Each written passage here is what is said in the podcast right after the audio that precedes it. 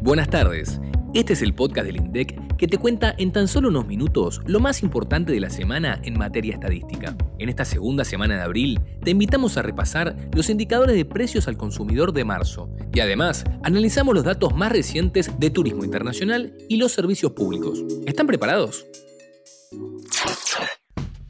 Precios al consumidor. Educación fue la división que más aumentó en marzo y presentó amplias diferencias según la región. El índice de precios al consumidor de marzo de 2023 registró un alza mensual de 7,7% y en los primeros tres meses del año acumuló un incremento de 21,7%. Si hacemos la comparación interanual, la variación alcanzó el 104,3%. La división que mostró mayor aumento fue educación, un 29,1%. Si bien marzo suele registrar un aumento en esta edición debido al comienzo del ciclo lectivo, se trata de la mayor suba desde el inicio de la serie del IPC nacional, en enero de 2017.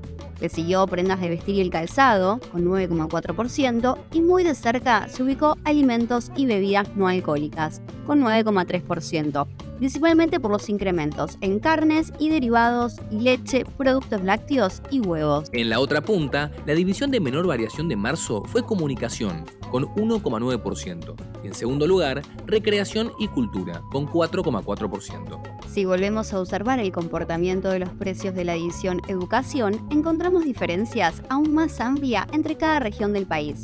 Por ejemplo, subió 22,8% en el noreste, mientras que en la Patagonia la misma división se incrementó más del doble. ¿Cuánto exactamente? 46,9%. Turismo internacional. 7 de cada 10 turistas no residentes que ingresaron al país vinieron de países limítrofes. ¿Nos tomamos un vuelo para conocer las estadísticas de turismo? En febrero ingresaron al país 611.200 turistas no residentes, mientras que salieron al exterior 1.151.000 turistas residentes. Hagamos foco en el turismo con nuestros países vecinos, ¿les parece? De cada 100 turistas no residentes que ingresaron al país, 71 lo hicieron desde Uruguay, Brasil, Paraguay, Bolivia y Chile. De esta sumatoria, Chile, justamente, fue el país que atrajo más turistas, con el 32,5%. A partir del informe difundido esta semana, también podemos afirmar que casi un tercio del total de turistas que llegaron a la Argentina desde países limítrofes lo hizo por vía aérea desde los aeropuertos de Ceiza y Aeroparque. La estadía promedio de nuestros vecinos varía por país. Por ejemplo, las personas procedentes de Uruguay extienden su estadía por casi cuatro noches en promedio, mientras que hay otros que triplican la permanencia, con 14,2 noches en promedio. ¿Quiénes? Los que viajan desde Bolivia. Sin embargo, ¿sabías que los turistas que arriban desde Europa duplican ese valor ya que registran una estancia cercana al mes? Tengamos en cuenta que dentro de los turistas no residentes de Europa están incluidos los argentinos que viven en el exterior, que suelen extender su permanencia cuando visitan la Argentina, especialmente en nuestro verano. Los turistas que conforman el bloque de países resto del mundo exhibieron la estadía promedio más larga, con 34,9 noches.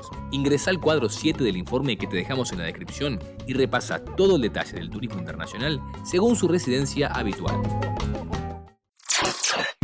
Servicios públicos. En enero, la demanda de energía eléctrica fue la más alta de los últimos 11 años. El indicador sintético de servicios públicos, que analiza siete sectores de la actividad económica, registró en enero de 2023 un aumento de 5,3% respecto a enero del año anterior. Solo uno de ellos exhibió bajas, el servicio de correo, que mostró una contracción de 3,8%.